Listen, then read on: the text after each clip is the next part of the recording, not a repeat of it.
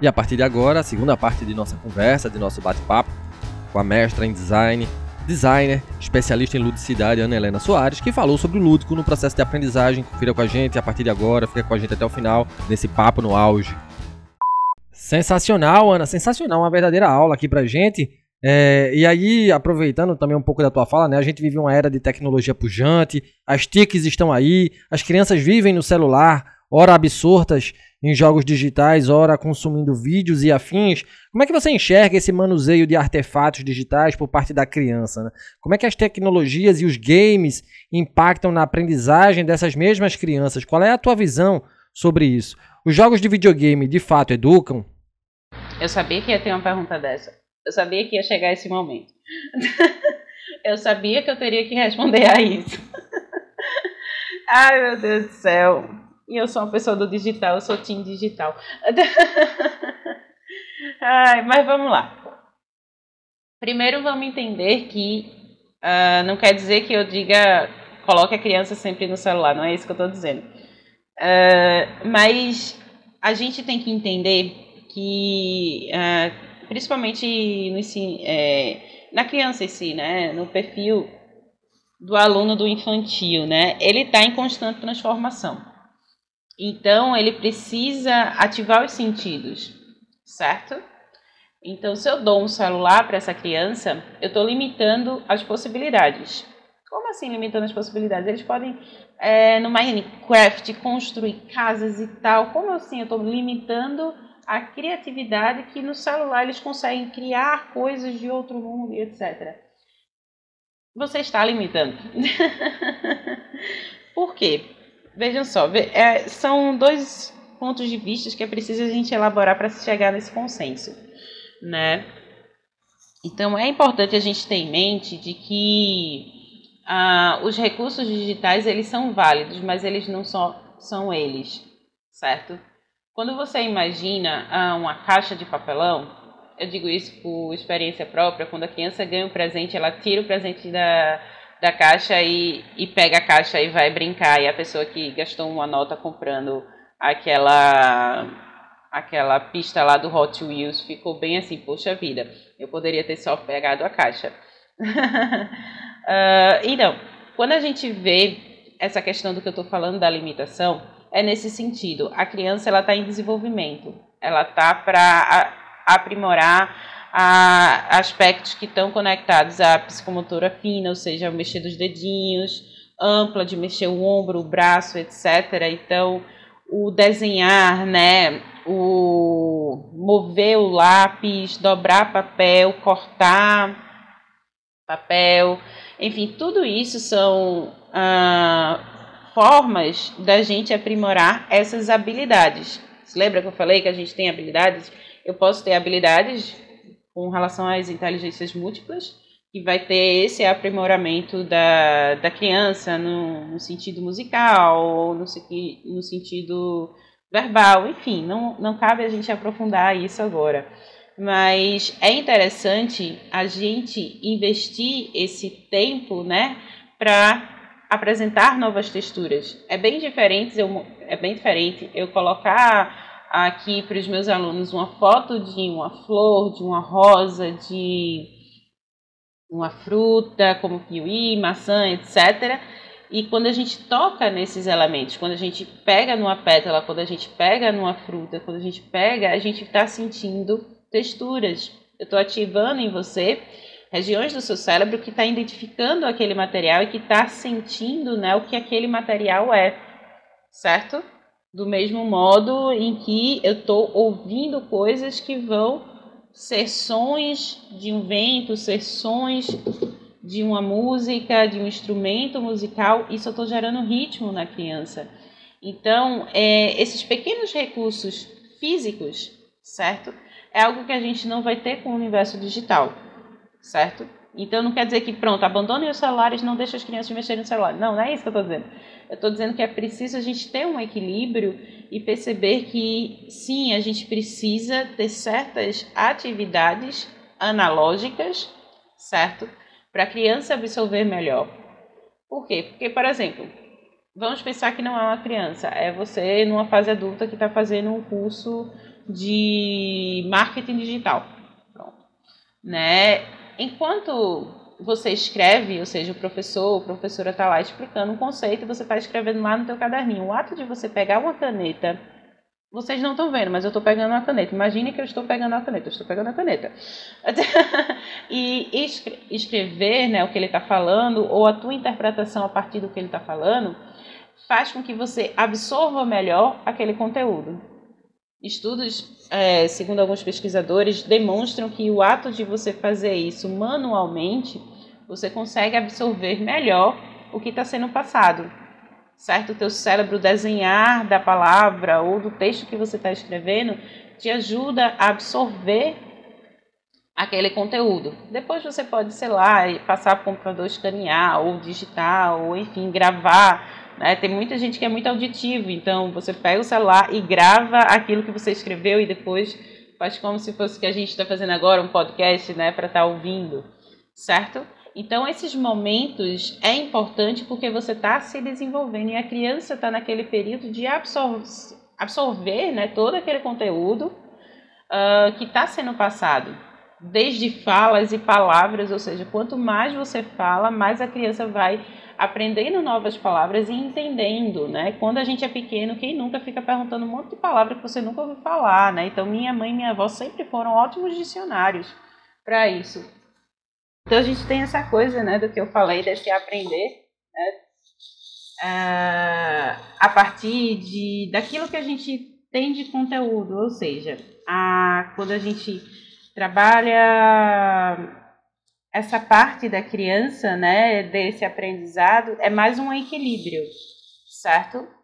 Não é só ficar nos é, dispositivos, ou seja, no celular, no computador, no desktop, ou computador desktop, ou tablet, enfim.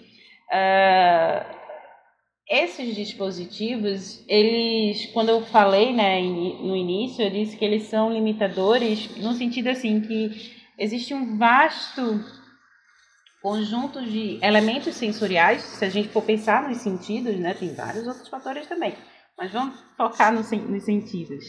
Uh, isso vai corroborar justamente com a ideia da percepção do universo, no sentido do, do, que a gente toca, do que a gente sente, do que a gente saboreia. Enfim, a gente vai conhecendo certos sabores, a gente vai conhecendo certas texturas, a gente vai conhecendo cheiros, enfim, todo um conjunto que vai agregar na minha memória, vai agregar gatilhos que a tecnologia até certo ponto não traz.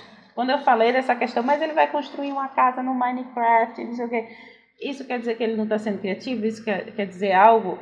Isso quer dizer que nessa fase que ele está, é importante eu aguçar naquela criança esses aspectos mais analógicos, por assim dizer mas essas questões de toque, de perceber os elementos, entender a velocidade, né, correr. Eu, tô, eu tenho certos músculos no meu corpo que a criança precisa desenvolver. Por quê? Porque ela está em desenvolvimento. Né? Então é importante eu trazer isso.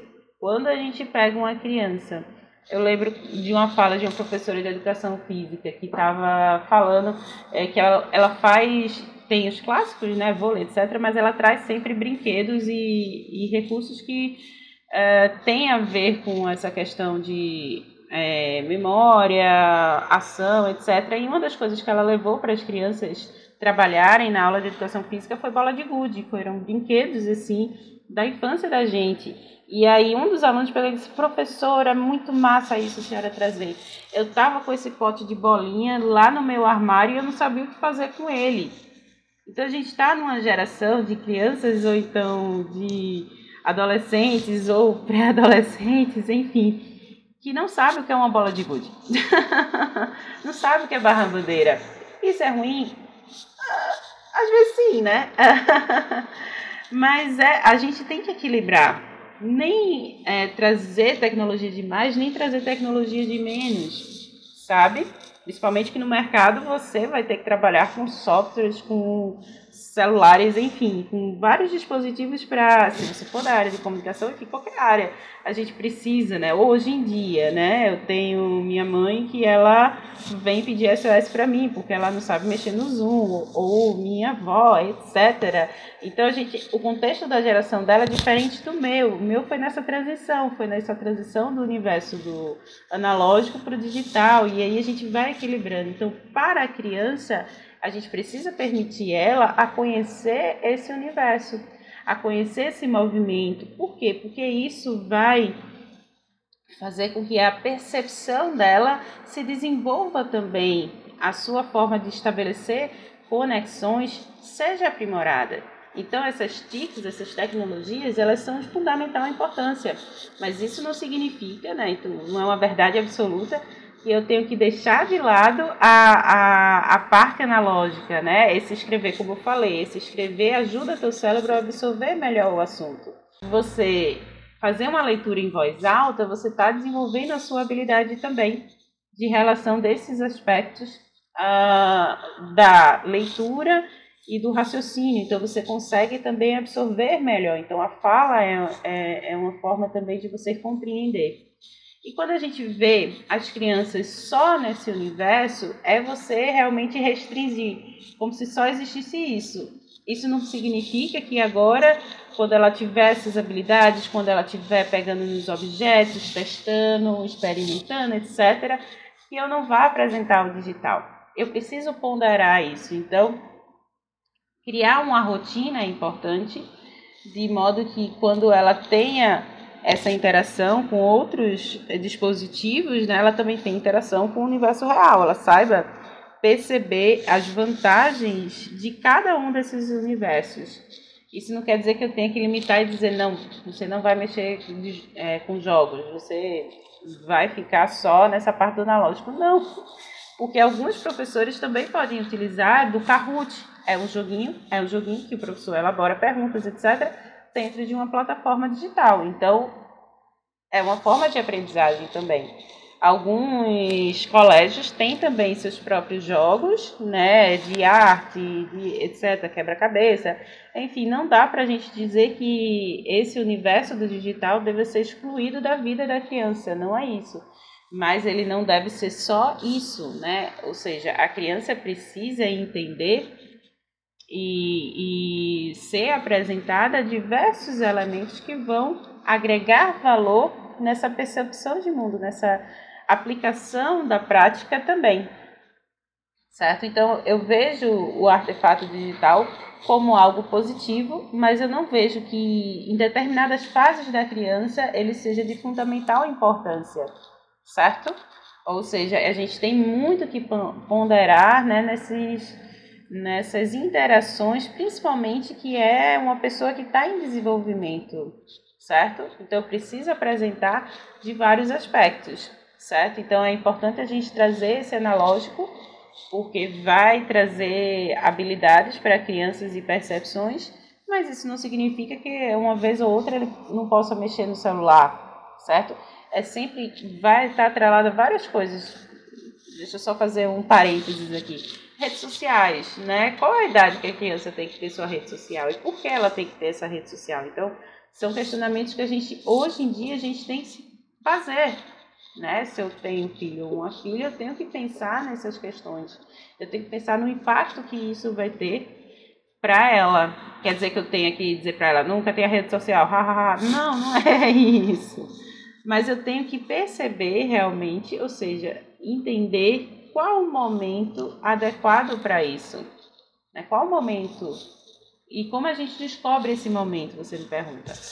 É, depende, depende dos pais, depende de quem está nessa dinâmica também, certo? Então, isso tudo vai depender bastante de quem vai estar tá, né, dialogando contigo e quem está assessorando, ou até mesmo um consenso dos pais. Isso aí vai muito de uma questão mais que não, não é da minha alçada, isso vai depender muito dos pais, mas é, é importante ter esse equilíbrio.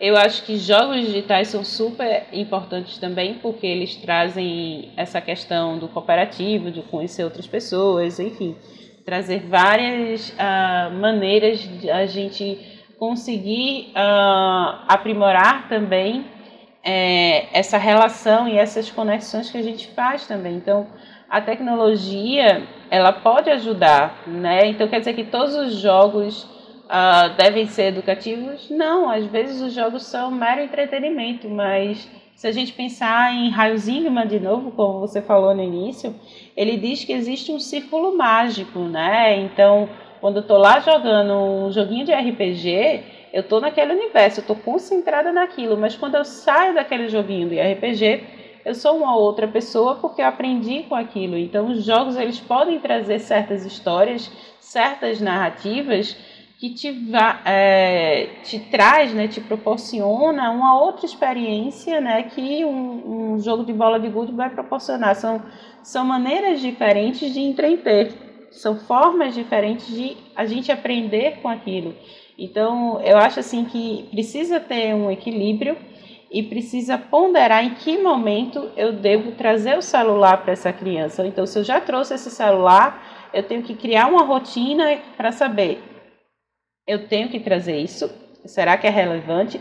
Porque isso pode trazer um impacto, logicamente, já não é da minha expertise dizer qual é esse impacto, que tipo de ação pode acontecer com a criança que só vive no videogame. Não sou a pessoa mais especializada para isso. Mas tudo em excesso, né, para qualquer área, para qualquer pessoa ou criança, né, é, pode trazer algo ou aspectos ruins também. Então é preciso sempre equilibrar. Certo?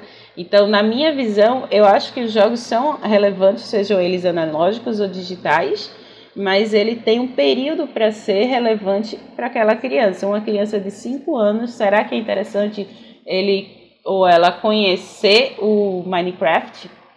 certo? Uma criança de 5 anos, ela está reconhecendo o mundo, ela está vendo todos os barulhos, todos os elementos que estão uh, norteando a vida dela, certo? Então, eu preciso é, fazer com que ela entenda esse universo, certo?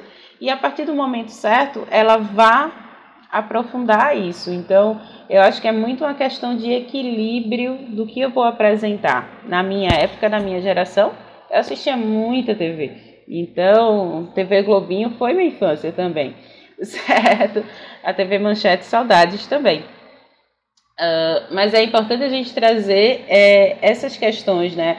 Porque o que está sendo jogos hoje em dia é o que foi a TV Globinho, o que foi a TV Manchete na minha geração certo? Então mudou a, a plataforma, mas a, essa questão da disputa ainda continua sendo a mesma. Então, na minha percepção, é sempre um equilíbrio, né? Eu não posso tirar isso, né? Se já está na realidade dela, se você já demonstra e traz o celular, é importante que você traga outros recursos para dizer que não só existe aquilo, certo? Que ela pode trabalhar com a imaginação os jogos analógicos eles trazem um pouco dessa nossa percepção também, dessa nossa articulação perante a nossa ideia, a, a, a como a gente vai trabalhar essas relações que a gente faz com os artefatos, sejam eles digitais ou analógicos, certo? Então é importante, eu sempre friso para essa questão do equilíbrio, não é só analógico, não, não é só digital, mas é preciso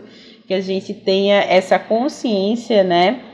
Uh, de equilibrar as coisas, sabe?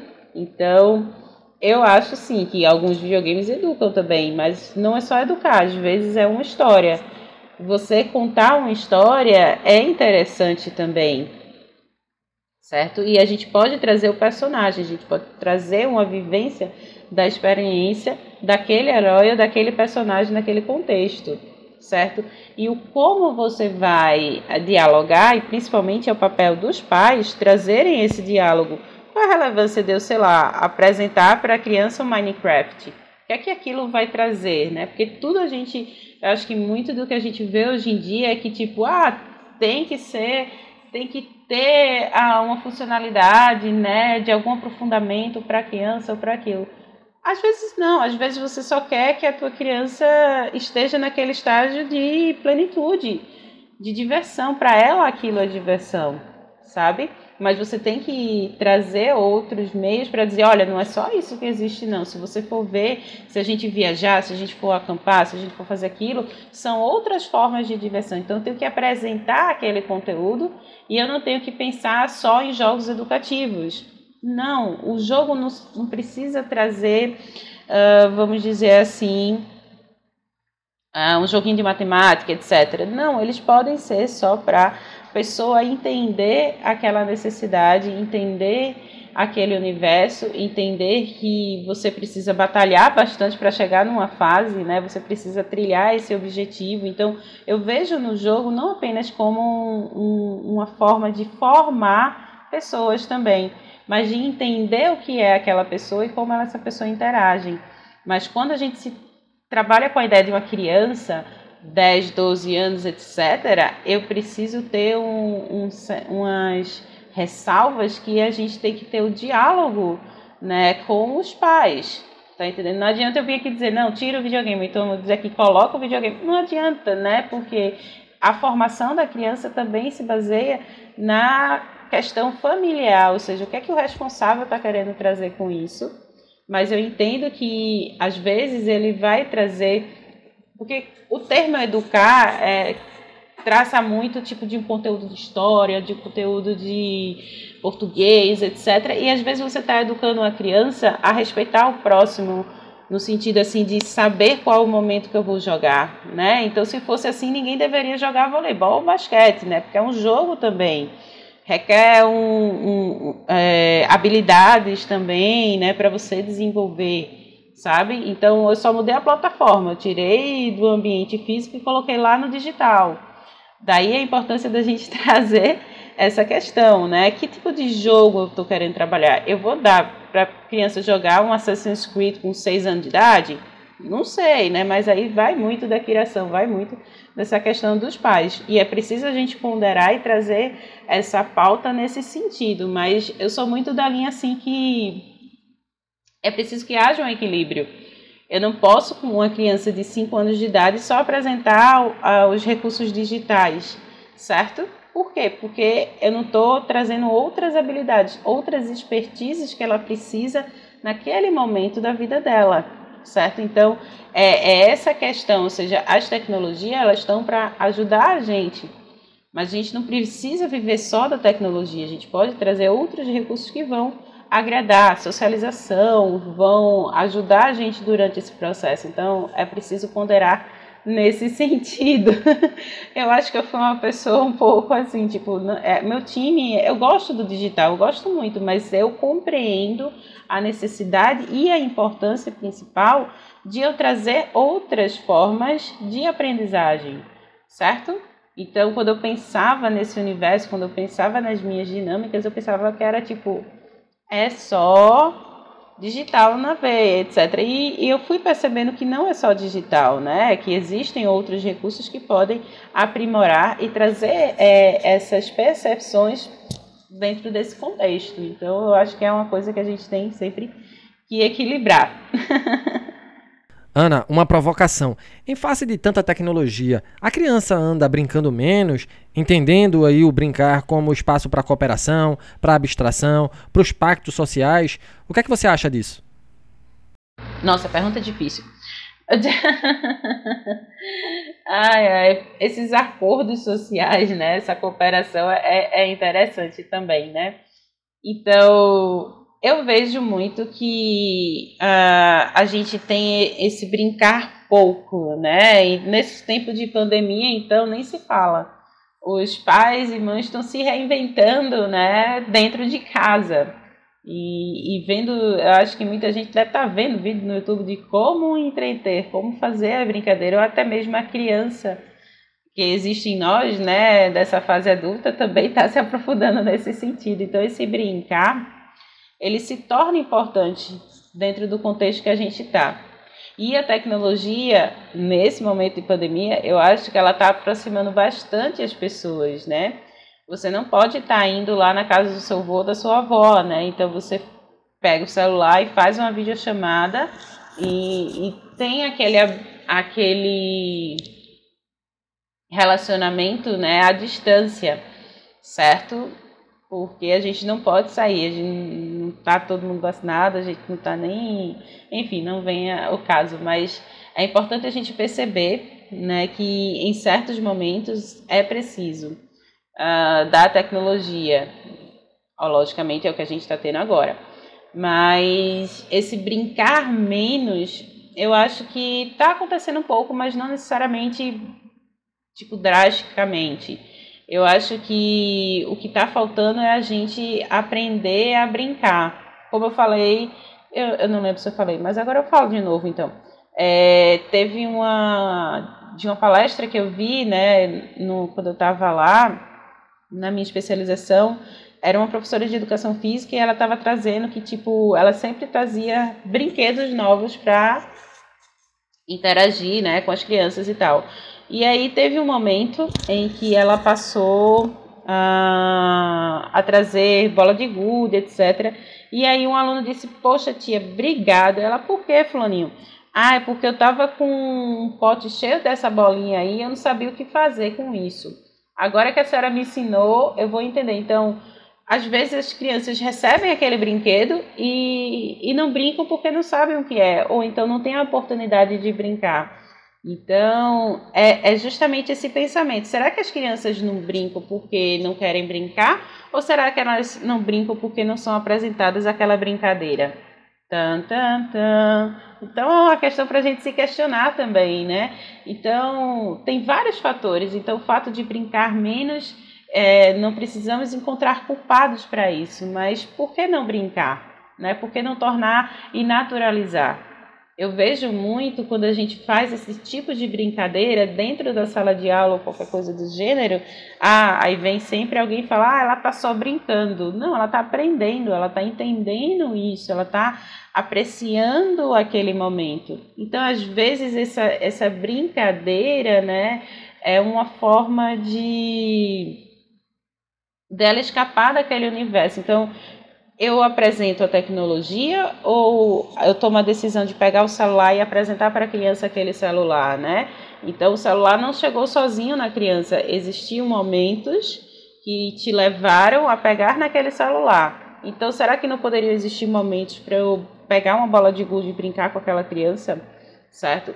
Então eu acho que em certos aspectos como qualquer brincadeira, por exemplo, a criança ela vai pega um carrinho lá na sala de aula ou pega algo que é uma cestinha e fica colocando tudo de material dentro daquela cestinha. Então ela está interpretando que ela está fazendo compras. Alguém um dia levou ela para fazer compras e foi colocando os artefatos dentro daquela cestinha. Então a criança em si ela faz vários triatinhos, como eu fazia quando eu era pequena com meu primo também né, sobre certos aspectos. Então, ela reproduz o que é apresentado para ela. Então, muitas coisas do que a gente tem e do que as crianças veem absorvem é muito do que ah, foi passado ou foi disponibilizado para ela, certo? Então, esse brincar, como eu falei do menino da bola de gude, certo? É que ele estava lá com a bola de gude e nunca brincaram com ele, nunca apresentaram esse tipo de conteúdo para ele. Então, é importante essa indagação de que a gente tem que apresentar para essa criança, porque ela vai representar e vai internalizar aquilo. É a mesma coisa da fala. Quanto mais palavras diferentes você, você fala né, para a criança, ela vai absorvendo e vai aprendendo mais, vai entendendo o que era. Na minha época tinha o Castelo Ratibum e a gente via vários conceitos e porque sim não é resposta, né? Porque a gente teve a possibilidade e a oportunidade de aprender com aquele entretenimento certo? Então retomo justamente dessa questão da educação.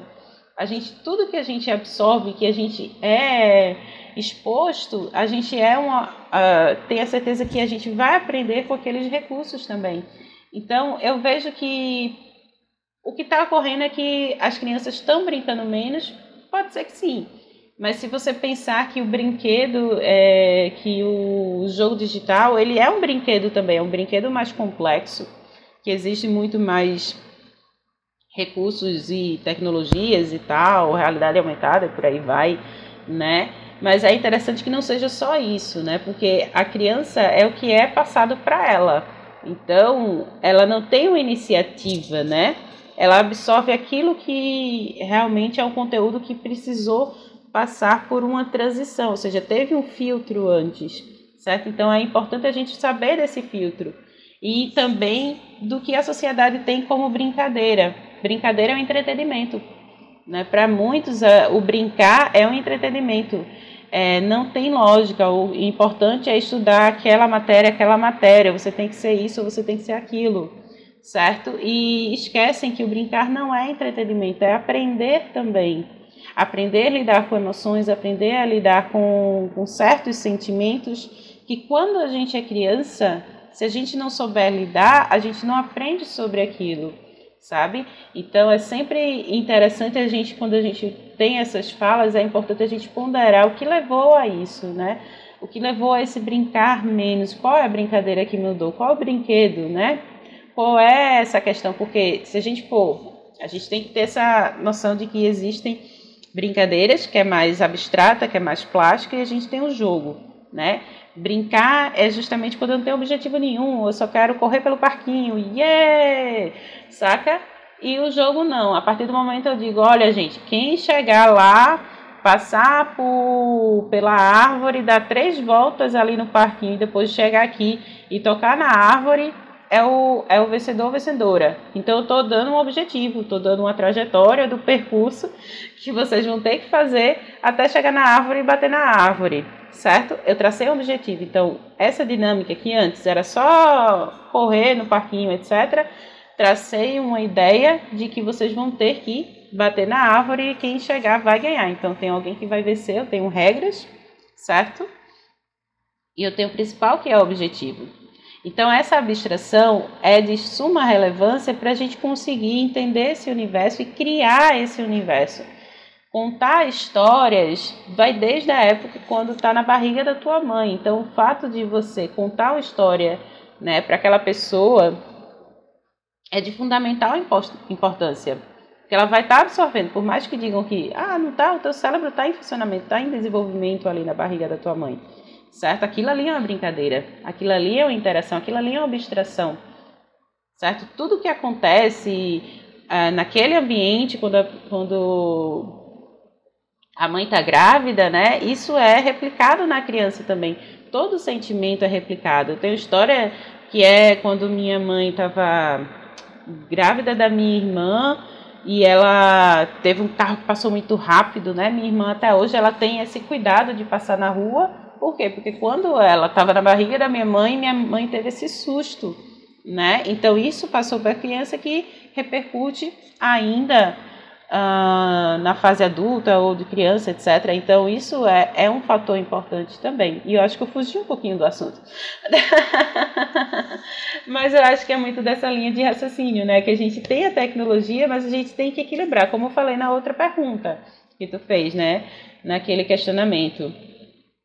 É importante equilibrar. E é importante a gente ter consciência de que aquilo que é apresentado para a criança é apresentado para a criança. Então, existiu um mediador, um, alguém que apresentou aquele conteúdo, alguém que mostrou aquilo.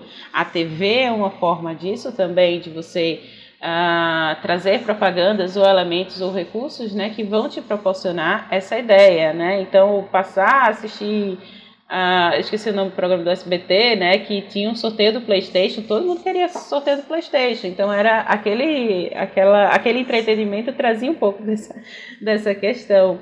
Mas é importante a gente trazer essa ideia que o brincar na nossa sociedade ainda é visto como entretenimento, como se não estivesse fazendo nada. E a gente sabe que é importante esse brincar para a gente lidar com várias situações que a gente vai replicar na fase adulta, que a gente vai entender um pouco na, depois, certo? Então, a, precisa a gente entender essa, essa diferença entre brincar e jogo também, e a gente precisa entender dessa relevância, né? Dessa importância e de tipo, eu posso trazer a tecnologia? Posso, mas eu tenho que ponderar, eu tenho que articular, eu tenho que me colocar à prova de que não é só isso, né? Não é só Mario Kart ou Minecraft nessa vida, existem outras coisas, certo?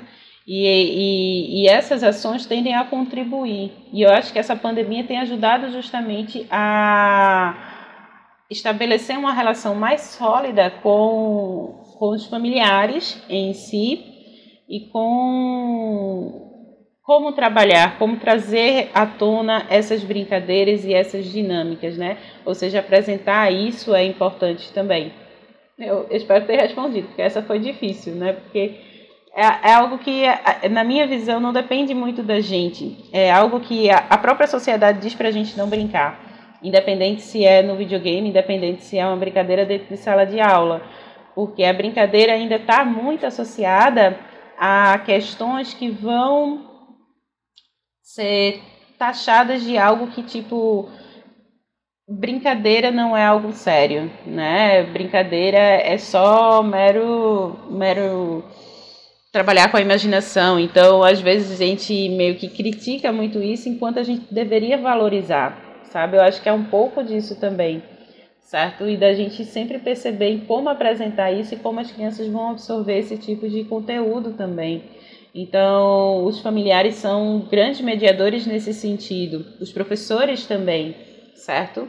Os professores estão nessa parte do informar e trazer outros recursos e os pais estão na posição de, e responsáveis também, é, de como abordar. Então, é preciso que haja esse diálogo entre a escola e o ambiente da criança também, dele perceber que eu preciso de tempo para estudar, como também eu preciso de tempo para brincar, né? O nosso cérebro ele trabalha nesse modo difuso e é importante esse relaxamento esse momento de não estar tá tão concentrado naquelas atividades. A gente tem que descompilar um pouquinho. E às vezes eu posso estudar brincando também, jogando algo de, de quests de perguntas, etc, né? E aí eu vou aprendendo com aquilo, certo? vou formando pessoas que vão entender a relevância de cada parte, ou seja, cada momentinho da tua vida, né, traz um pouco dessa questão, dessa tua formação também certo? Então, brincar para a criança é explorar essa criatividade e ampliar um pouco mais esses horizontes, né? E a tecnologia pode ser um recurso válido, mas ele não tem que ser só ele, tem que ser um compilado de vários fatores que vão te ajudar a esse entendimento. tá bem? Ana, e quando a gente fala de futuro, qual é o futuro do brincar, do Ludos, enquanto processo de aprendizagem? Que experiências gamificadas criar para um mundo que caminha para playgrounds multidimensionais. Nesse sentido, você acha que a escola, tal qual está formatada, oferece experiências lúdicas que conectem educação e crianças do século XXI? Acho que eu vou me surpreender com essas perguntas aqui. ai, ai, mas está sendo ótimo. Vê, eu acho que esse processo, né, nesse futuro do brincar, né, dessa questão da ludicidade como um todo e aprendizagem, ah, nossa, é, experiências, enfim, vamos por partes, né? Vamos dividir aqui as perguntas para ver se meu raciocínio vai acompanhando a tua ideia. Né? A gente é um pouco assim, multidisciplinar. Graças a essa questão do design, a gente consegue trabalhar com várias informações. Uh, eu vejo assim que essa questão do futuro, né? Eu acho que não é mais o futuro, é o presente, saca?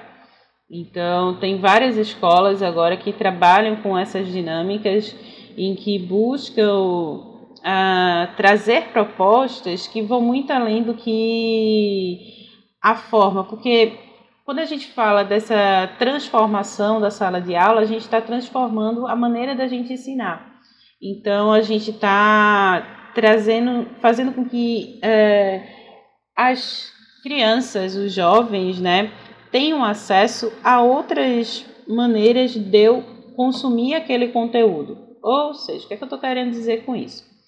A gente precisa entender que quando a gente fala de aprendizagem, a gente fala em trazer elementos que vão fazer sentido para aquela criança, né?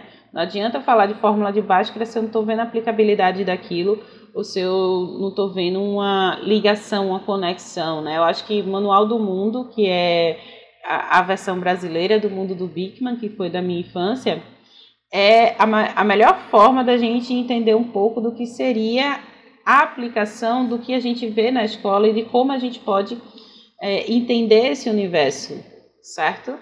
Então, a gente tem que entender que a escola, ela sempre tem que se renovar, ela sempre tem que trazer outras questões. E dentre essas questões, a gente tem a gamificação, a gente tem a ludicidade como um, uma estrutura que vai respaldar ainda mais, que vai contribuir com esse futuro, com essa forma de aplicar a ludicidade a, a fazer sentido, certo? Então a gente tem, tem sempre que estar preocupado com essa questão, né? Ou seja, eu não posso imaginar agora um mundo sem bola de gude ou um mundo sem certos jogos, certo? Analógicos ou digitais. É, é importante a gente trazer essas duas narrativas e trazer de uma forma consistência, ou seja, consistência e constância é fundamental, certo? É não trazer de forma pontual, né? É trazer uma forma de que a, a criança vá construindo, ou seja, vá subindo os degraus de uma forma fluida e consistente com o que a gente está querendo desenvolver. Então, pensar nesse brincar é pensar justamente nessas estratégias que vão aprimorar o conhecimento e que vão fazer com que ela perceba melhor esses elementos, certo? Por quê? Porque o objetivo desse, da escola é gerar experiências é ajudar nessa forma de arquitetar essas ideias a fazer sentido com o que a gente está querendo trazer, ou seja, com o conteúdo que eu estou querendo uh, proporcionar para aquelas pessoas, certo? Então, essa formação é importante uh, e esse futuro eu imagino mais como um, um conjunto de fatores que vão corroborar com a ideia desse aprendizado e com a ideia dessa que não vai ser. Então, se você está fazendo aula como você fazia há cinco anos atrás, temos um problema. né? A gente está em constante mudança. A mudança que a gente teve para esse, por exemplo, essa plataforma digital, nossa, a gente teve que adaptar. A gente sempre está se renovando e sempre está imaginando como melhorar essas dinâmicas e como não tornar a nossa disciplina algo que não, não traga aquele conteúdo, né? É preciso a gente sempre se reinventar nesse sentido. A pandemia trouxe essa reinvenção para a gente, né? Essa nova forma de se a, trabalhar ou fazer a aula, certo? Então, quando a gente pensa nessas questões dessa, desse futuro, dessa, dessa caminhada, né, do, é, como você falou, né, dessas multidimensões, enfim, é, é, é justamente as relações que a gente vai aplicar, as relações que a gente vai fazer entre atividades dentro da escola, entre o professor e o aluno, entre o professor, o aluno e família. É uma formação, é um conjunto de fatores que eu acho que está em constante desenvolvimento, né? Então a escola ela precisa se reinventar e eu vejo que algumas escolas elas estão buscando isso, mesmo que aos pouquinhos e principalmente com a formação desses professores, como o projeto do brinquedo é, do Brinquedo Car, né, que traz um pouco dessa formação de professores visando esse lúdico, visando justamente essa ludicidade. Então, são profissionais trazendo essas perspectivas e aprimoramentos de como a conectar a, a criança, né, como trabalhar, né, então eu acho que uma experiência lúdica quando ela é planejada, que precisa ser de planejamento, ter um planejamento para se ter um resultado, certo? Ela está em constante mudança, né? Então, as crianças desse século, né, de, como você falou, desse século 21, é, eu percebo que elas estão cada vez mais antenadas, por assim dizer, e estão complexas, né? Por quê? Porque eu tenho um dilúvio de dados, eu tenho diversas informações que ela pode estar entrando em contato. Eu tenho esse fluxo intenso de, de tecnologias, de experimentos, etc., que vão ajudar, né? Eu não posso deixar para trás outros ensinamentos, mas eu posso é, fundamentar eles e aí eu consigo aplicar de uma maneira a fazer sentido dentro da escola, dentro da universidade, para contribuir com a formação. Eu preciso, é, o professor, o docente, ele precisa ser, é, se reinventar em certos aspectos para trazer. E aí a ludicidade é justamente esse gatilho, né? Então, a, as escolas trazem um pouco disso, dessa, desse questionamento desculpa, desse questionamento, né, de, de como abordar o aluno, como tratar ele, como educar. Então, se a gente for pensar assim, é, é importante algumas uh, trazem um pouco disso, né, como eu falei no início, que é trazer problemas. Então, você não vai trazer, por exemplo, um conteúdo de biologia, você vai fazer com que ela vá em busca da, de certos conhecimentos e você vai, como professor ou professora, você vai ponderar como você vai navegar, como é que você vai aplicar aquilo, certo? Então, é muito dessa questão. O futuro que eu imagino é algo que vai estar atrelado tanto com a percepção do que eu posso desenvolver, como também com a aplicabilidade que aquelas dinâmicas lúdicas podem trazer, ou seja, com aqueles recursos gamificados, com aquelas é, interações diferenciadas, né, vão gerar o que? Engajamento, que é o principal.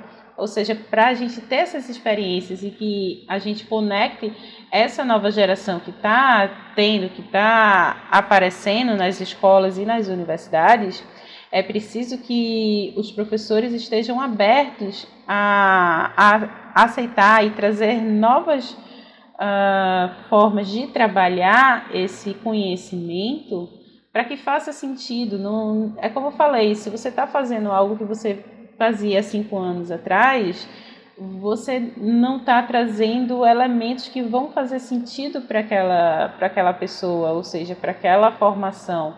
Se eu não trago, por exemplo, quando a gente pensa na, na academia, né, na universidade, eu tenho que trazer conteúdos que estão lá fora no mercado ou seja, eu vou lá e vou descobrir o que é que o mercado está querendo, por que ele está querendo o que ele está querendo. Então, eu tenho que trazer aquele conteúdo para dentro da universidade, para formar pessoas visando o futuro que elas querem ter ou como elas querem ter aquele futuro, certo? Então, a escola traz um pouco dessa narrativa, é uma oportunidade da gente reaprender é, certas atitudes e conseguir construir algo que seja válido para essa geração que está chegando aí. Então, essas dinâmicas, essas maneiras de, de você apresentar um conteúdo de uma forma divertida, para muitos, quem está lá nessa questão na vitrine, vendo lá o que você está fazendo, vai achar que ah, ela está brincando, ela está. O que é que isso tem a ver? Mas para quem está nos bastidores, tem todo um sentido didático, certo? E todo um aprofundamento que vai levar a uma outra concepção, a um entendimento mais profundo sobre o que é arte, como é arte, né?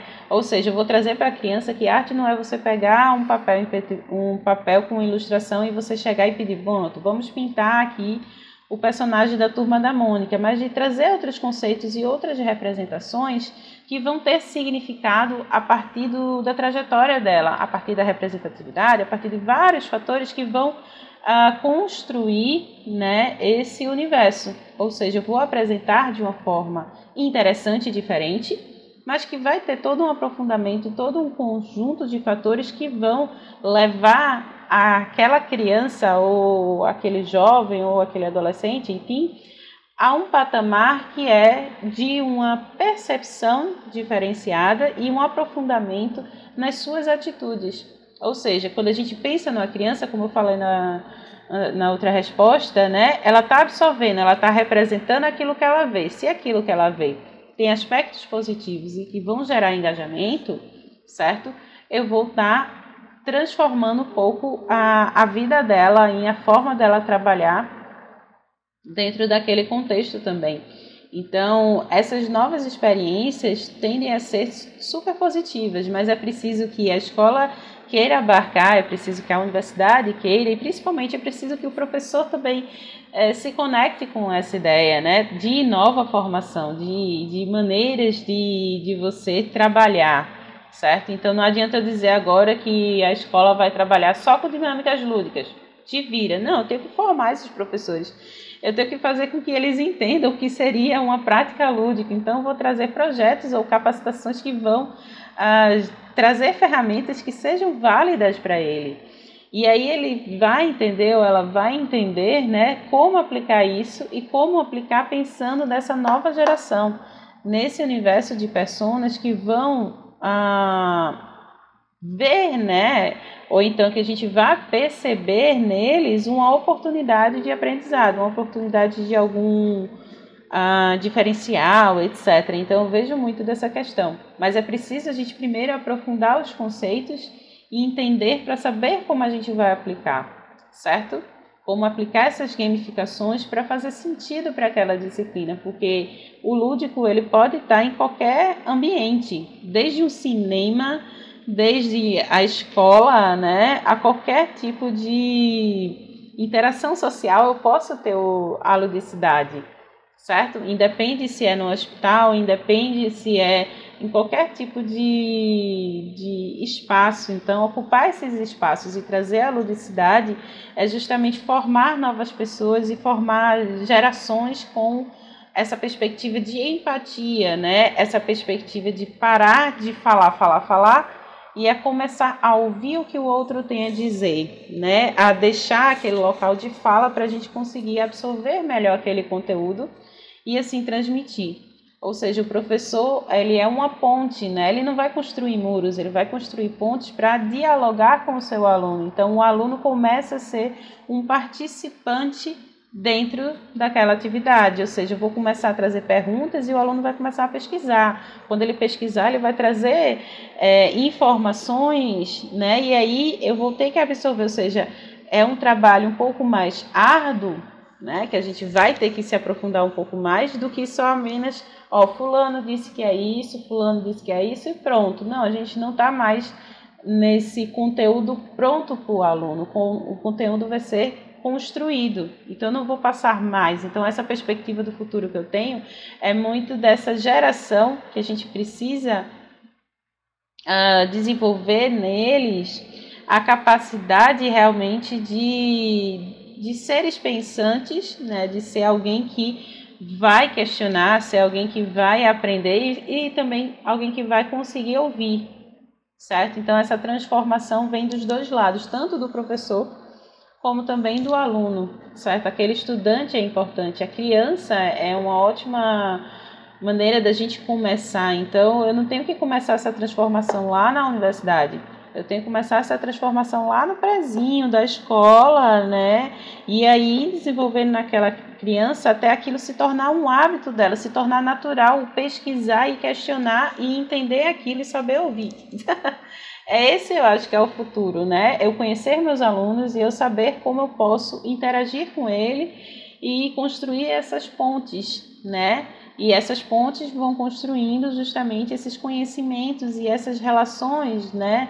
E estabelecendo a dinâmica que não existem diversas matérias, existe a escola. E dentro da escola tem algumas expertises que dialogam. Então vamos fazer a biologia dialogar com a matemática, dialogar com o português, dialogar com artes, o que é que eu posso trazer? Então, é perceber nessas relações entre as expertises que eu vou aprender na escola e como elas em conjunto podem ajudar a transformar né, a, a, a essa questão, a transformar esse aprendizado e assim que essa criança, né, consiga se tornar um jovem e buscar por aquilo que ela tem essa fascinação. E quando ela chegue lá na universidade, ela continue nessa transformação e nesse aprimoramento desses conteúdos, né? Não sei se, se eu falei demais, eu acho que sim. Bacana, Ana. E se você me permite um desafio hipotético e possível, né, de ser real em muitos contextos, como criar uma experiência divertida para uma criança X que saudável e cheia de vida, de repente ficou sem enxergar definitivamente e que possa voltar a brincar com seus colegas na escola ou fora dela, inventando ou reinventando uma tecnologia que conecte essa criança à vida social, de onde partir e como engajar os jovens para esse desafio, minha amiga Ana. Menino, tu veio com uma pergunta difícil, né? Nossa, é interessante, né? Porque isso vai justamente com aquele discurso, né? Não é só colocar um, uma pessoa dentro da sala de aula, né? É como trabalhar esses recursos de uma forma em que todos tenham essa interação, ou seja, que consigam trabalhar ah, uma proposta que seja eficiente para todos. Né? Eu acho interessante quando a gente pensa nessa perspectiva, ou seja, de baixa visão ou, ou, ou zero visão mesmo, né? Como é que a gente vai brincar, né? Como é que a gente vai trazer? A gente tem que pensar que a gente não tem que talhar, né? Ou seja, ai, não pode, peraí, deixa que eu pego para você. Não. É interessante que a gente construa essa relação não é muito da minha ossada, né? Mas uh, na minha área como designer, a gente vai buscar por recursos, ferramentas que vão é, ativar. Então, uma coisa interessante que me veio agora na cabeça é que tal se a gente fizesse com que todos tivessem essa mesma experiência, ou seja, colocar uma bandana, fazer alguma coisa para que gerasse a empatia a partir daquela coleguinha que está naquela situação, certo? Então todos da sala vão ficar como ela, vão, vão perceber o mundo por meio do que a, a aquela criança não está conseguindo enxergar. Então, gerar um pouco de empatia a partir desse desafio né, de atividades. Então, eu posso construir dinâmicas em sala de aula que vai trazer o quê? Elementos que vão atiçar o som, que vão atiçar a questão do tato, ou seja, eu vou perceber nos outros sentidos, certo?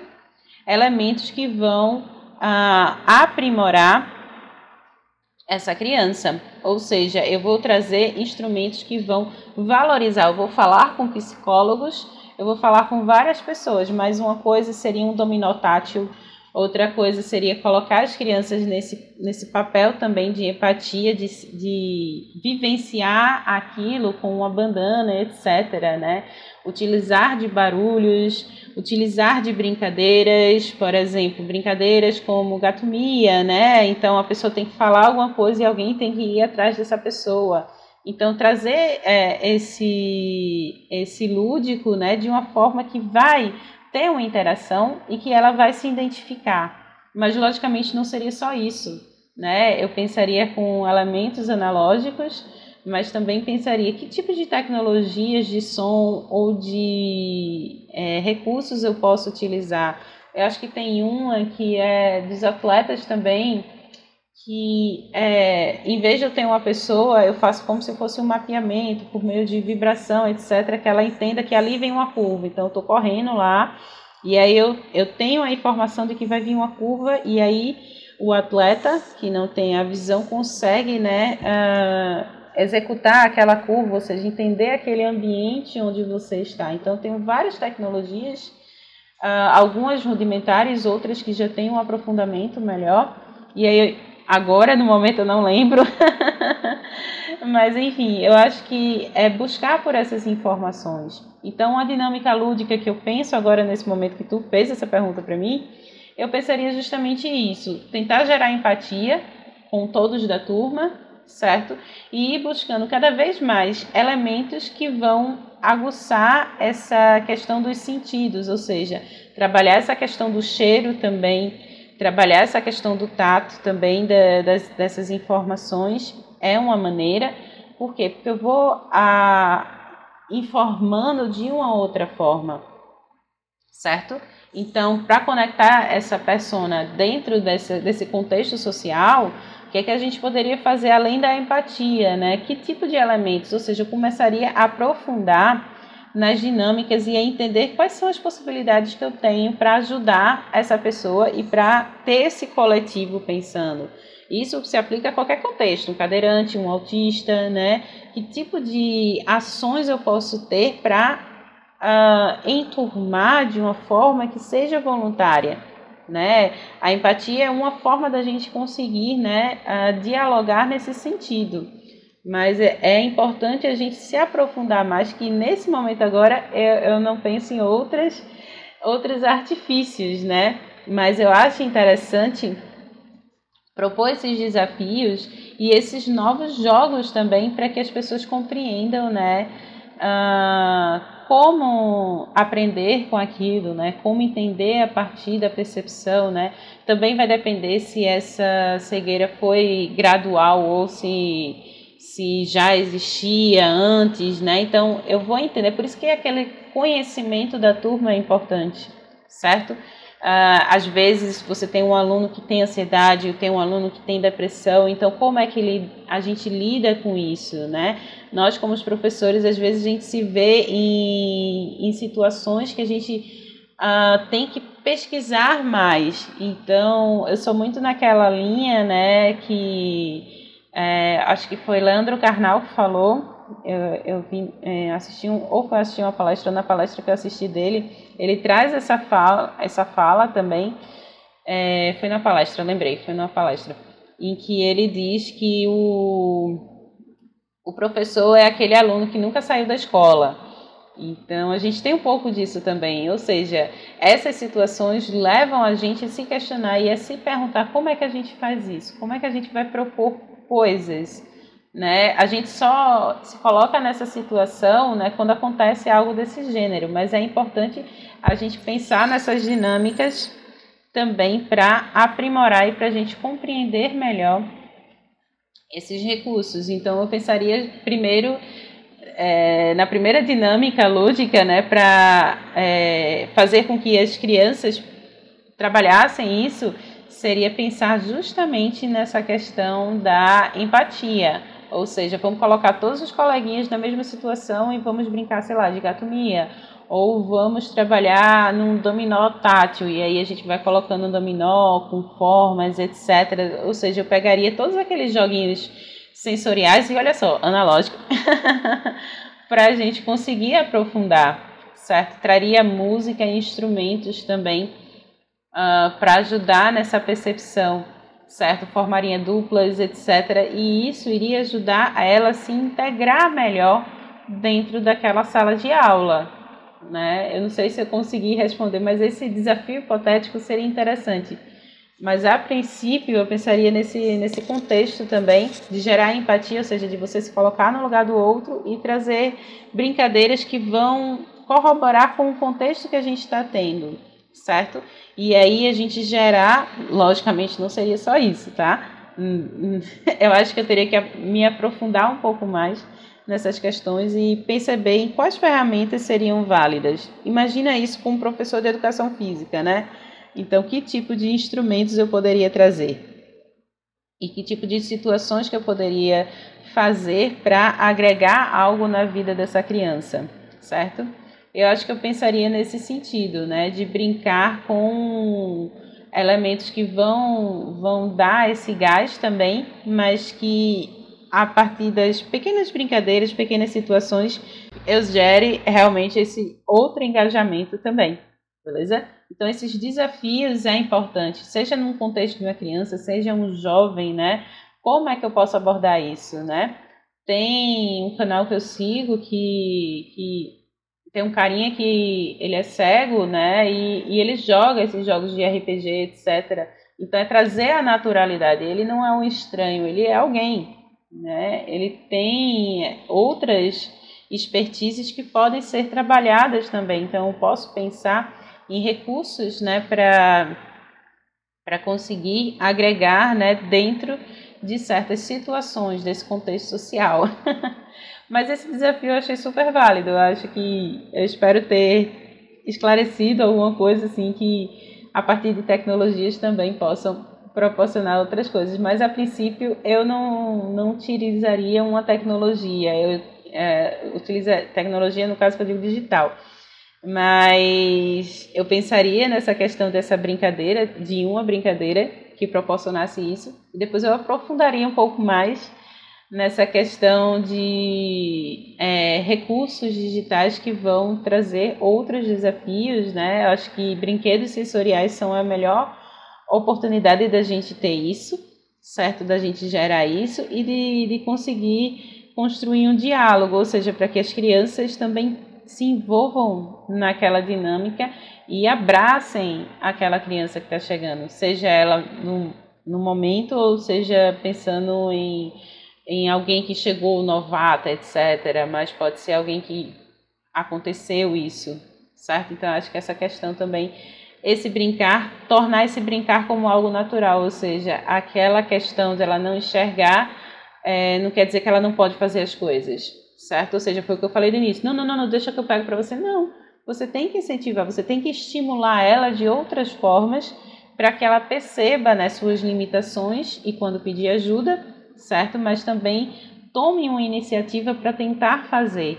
Mas eu acho que é uma questão muito mais de eu aprofundar um pouco mais sobre isso e dos recursos que eu posso utilizar em sala de aula para conseguir desenvolver de uma forma que todos também colaborem com essa ideia. Eu acho que é muito mais nesse sentido, nessa questão do coletivo, né? E aí você está incluindo a pessoa, você não está excluindo, né? Você está tornando esse natural, né? Cada vez mais. Brincadeira de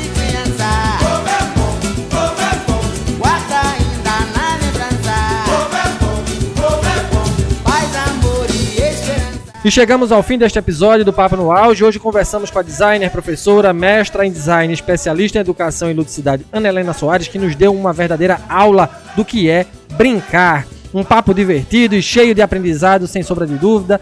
Ana, quero muito te agradecer por sua presença, por sua entrega, por sua generosidade, por tanto conhecimento compartilhado aqui no nosso podcast. Eu aprendi muito e tenho certeza de que os ouvintes também terão muitos insights a partir da tua fala. Gratidão demais, minha amiga. E para quem quiser se aprofundar na temática debatida aqui, algum livro que você gostaria de recomendar? Eu pergunto isso como forma de estimularmos a leitura, seja para leigos no assunto ou seja para estudiosos da área, né? Eu que agradeço, Sam. Muito obrigada pela oportunidade. Espero que todo mundo tenha gostado também. Certo? Ou indicar algum livro. eu. Peraí, deixa eu só caçar aqui alguns. Tá? Deixa eu ver. Ainda bem que existe Kindle para preparar a gente para isso. Né? E eu, eu peguei aqui alguns que eu tenho na minha prateleira, saca? Tem um que eu gosto bastante, que é Fundamentos do, é, Fundamentos do Design de Jogos que é Regras do Jogo, de Kate Salin, Eric Zigman. Eu vou mandar para ti umas fotos para ajudar a tu colocar nas referências, porque na verdade eu não sei pronunciar muito bem, é, que nem Raul Zigman também. É outro livro do Homo Ludus, também que é uma ótima referência, certo? Esse livro do Regra do Jogo, ele tem quatro volumes, se eu não me engano, e, e eu super recomendo. Ele trouxe essa ideia também do que eu queria de uh, como estabelecer o que são regras, etc. Então ele ampliou um pouco mais a minha cabeça com relação ao desenvolvimento de um jogo também. Level Up, que é um livro bem assim denso também, mas ele traz toda a trajetória dos jogos e ele faz uh, de uma forma bem interessante. Agora de cabeça eu não lembro o nome do autor, mas é super tranquila a leitura. Outro livro de Flora Alves que eu gosto bastante dela, que é Gamification: Como Criar Experiências de Aprendizagens Engajadoras e um guia completo de conceito e prática. Então ele ela traz justamente é, conceitos do que seria gamification, várias definições, vertentes, etc. E é um livro que eu adoro e amo de paixão, porque ela escreveu e tem vários desafios durante o livro também, e é bem legal também. Uh, esse daqui de gamification. Tem outro que foi de, de uma professora minha, que é Educação e Ludicidade. Então ela vai trabalhar mais na parte de pedagogia, da área de educação também. E que traz esse aprofundamento e dessas experiências, dessas expertises, desse brincar dentro do contexto uh, da ludicidade. Então é um livro que é Educação e Ludicidade de Sandra Batista Ferreira. Então fica a dica também. Outro que eu tenho aqui é de Kishimoto. Quem é da área da educação conhece, certo?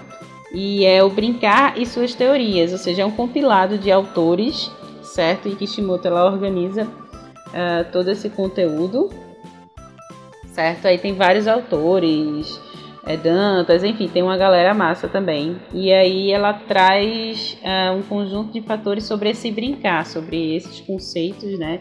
E sobre essas perspectivas dessa ação em diferentes olhares. Eu super recomendo, eu acho uma leitura bem tranquila, apesar de, se você não for da área de educação, é, é bem interessante também, porque você vai. Educação que eu digo de pedagogia, etc. Mas é bem interessante Outro que eu adoro os livros dele e que, tipo, é, não teria como não falar, que é Mário Sérgio Cortella. E ele traz essa questão, educação, escola e docência, em novos tempos, novas atitudes. Então, é, eu consegui aprender um pouco mais sobre essa minha percepção, né, de, de como trabalhar, de como aplicar essas ações que a gente tem também certo? Então é bem interessante quando a gente propõe elementos que vão fazer sentido, né? A, a entender, né? Gilles também, é, brinquedo e cultura é uma forma da gente também explorar. Enfim, tem vários outros livros aqui que eu poderia até é, elencar, mas eu acho que Homoludos de Raio Zingman, eu acho que é uma ótima leitura. Ele vai explanar também essa questão do da brincadeira do jogo em si, certo? Dá para a gente aprofundar bastante. É, essa questão também é um livro de design, mas que eu gosto também, que é Design e Cultura se fosse para você se aprofundar nessa parte do design, é, design e cultura é uma sintonia essencial, eu acho que é, assim, que é o nome. É bem legal também. Enfim, são vários outros que eu poderia falar, mas eu acho que esses esses aqui, esses livros também ajudam. É, tem aquele Como a Mente Funciona, que é bem legal também, que está aqui no meu Kindle, que eu gosto bastante, certo? Que é de Stephen Picker, eu gosto bastante. Ele te dá outras dinâmicas e outras interpretações sobre essa questão da mente, enfim. São leituras que eu acho super válidas dentro dos estudos e dentro dessa relação também. E novamente, obrigada pela oportunidade e espero que vocês tenham gostado também. Tchau. Gostamos muito, minha amiga Ana. E lembra vocês que nos escutam, estamos nas plataformas agregadoras de podcast, no Spotify, na Google Podcast, na Apple Podcasts, na Amazon Music, na plataforma da Anchor e também no YouTube. Nos sigam, curtam, compartilhem nossos áudios, se inscrevam em nosso canal, afinal, conhecimento precisa e deve ser propagado. Um grande abraço a todas e todos e até o próximo episódio. Valeu!